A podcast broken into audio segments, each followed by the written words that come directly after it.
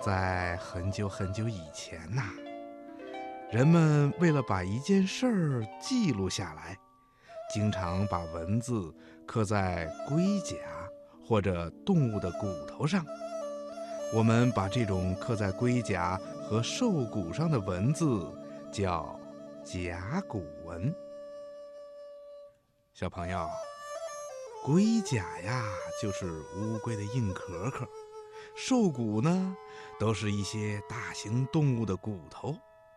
这两种东西呀，不光体积大，重量也很沉。所以呀，要想记录一件完整的事儿，就需要很多很多的龟甲和兽骨才能完成。因此啊，在古代的时候，记录一件事儿是非常困难的。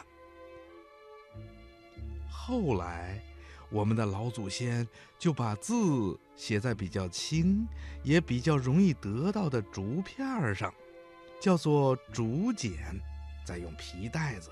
或者绳子，把一片一片的竹简穿起来，就像竹帘子一样，就形成了册子，相当于咱们现在的书。因为一片片的竹简也写不了太多的字，要是现在的几页书，在那个时候啊，就会是重重的一大册呢。而古人的一部书呢？又总是要编很多的册子。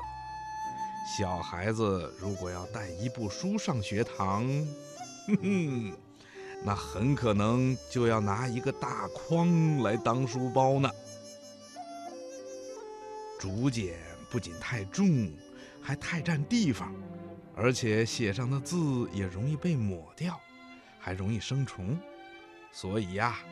把字写在什么上面才容易让人们读到和保存下来，就成了古代的人们一个最大的问题了。在咱们中国的东汉时期啊，有个叫蔡伦的人，他就一直想找到一种解决写字用纸的问题。那个年代呀。人们已经学会了养蚕取丝，他们把煮好的蚕茧用棒子敲烂了，铺在席子上，就成了丝棉。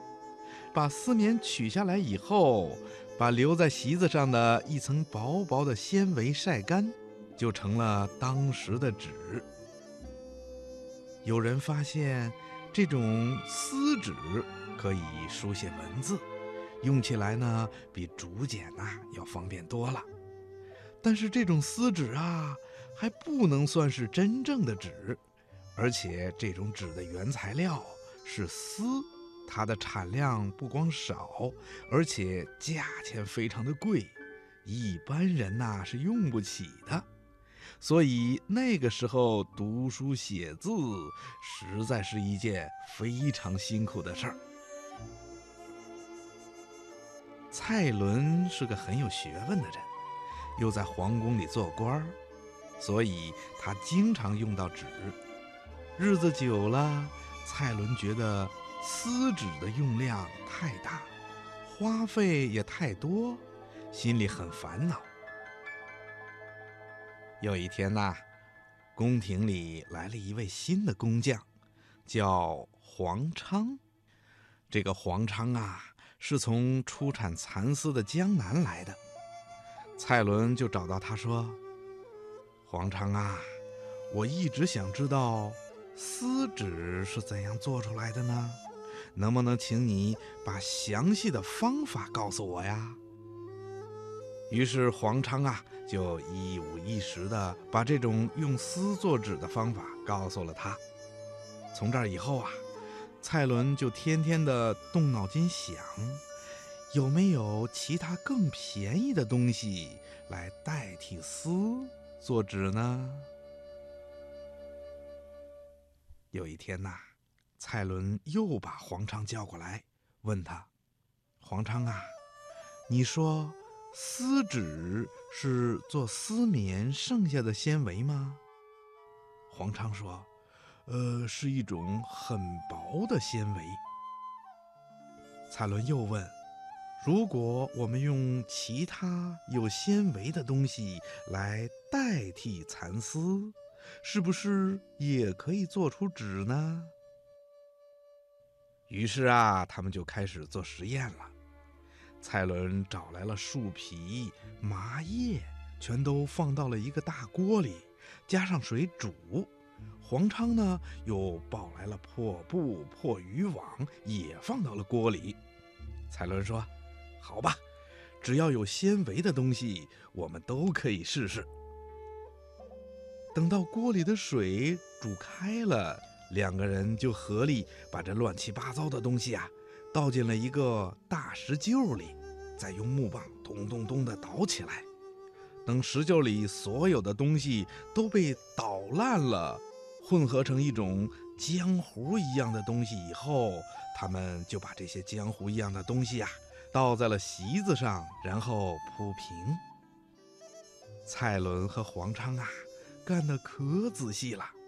他俩把这种浆糊状的东西铺的又薄又平又均匀，然后就拿到院子里晾晒。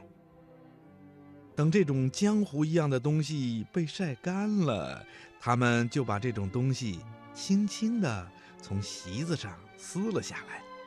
一看，哇，这种东西呀，真的成了一种又轻又薄的纸了。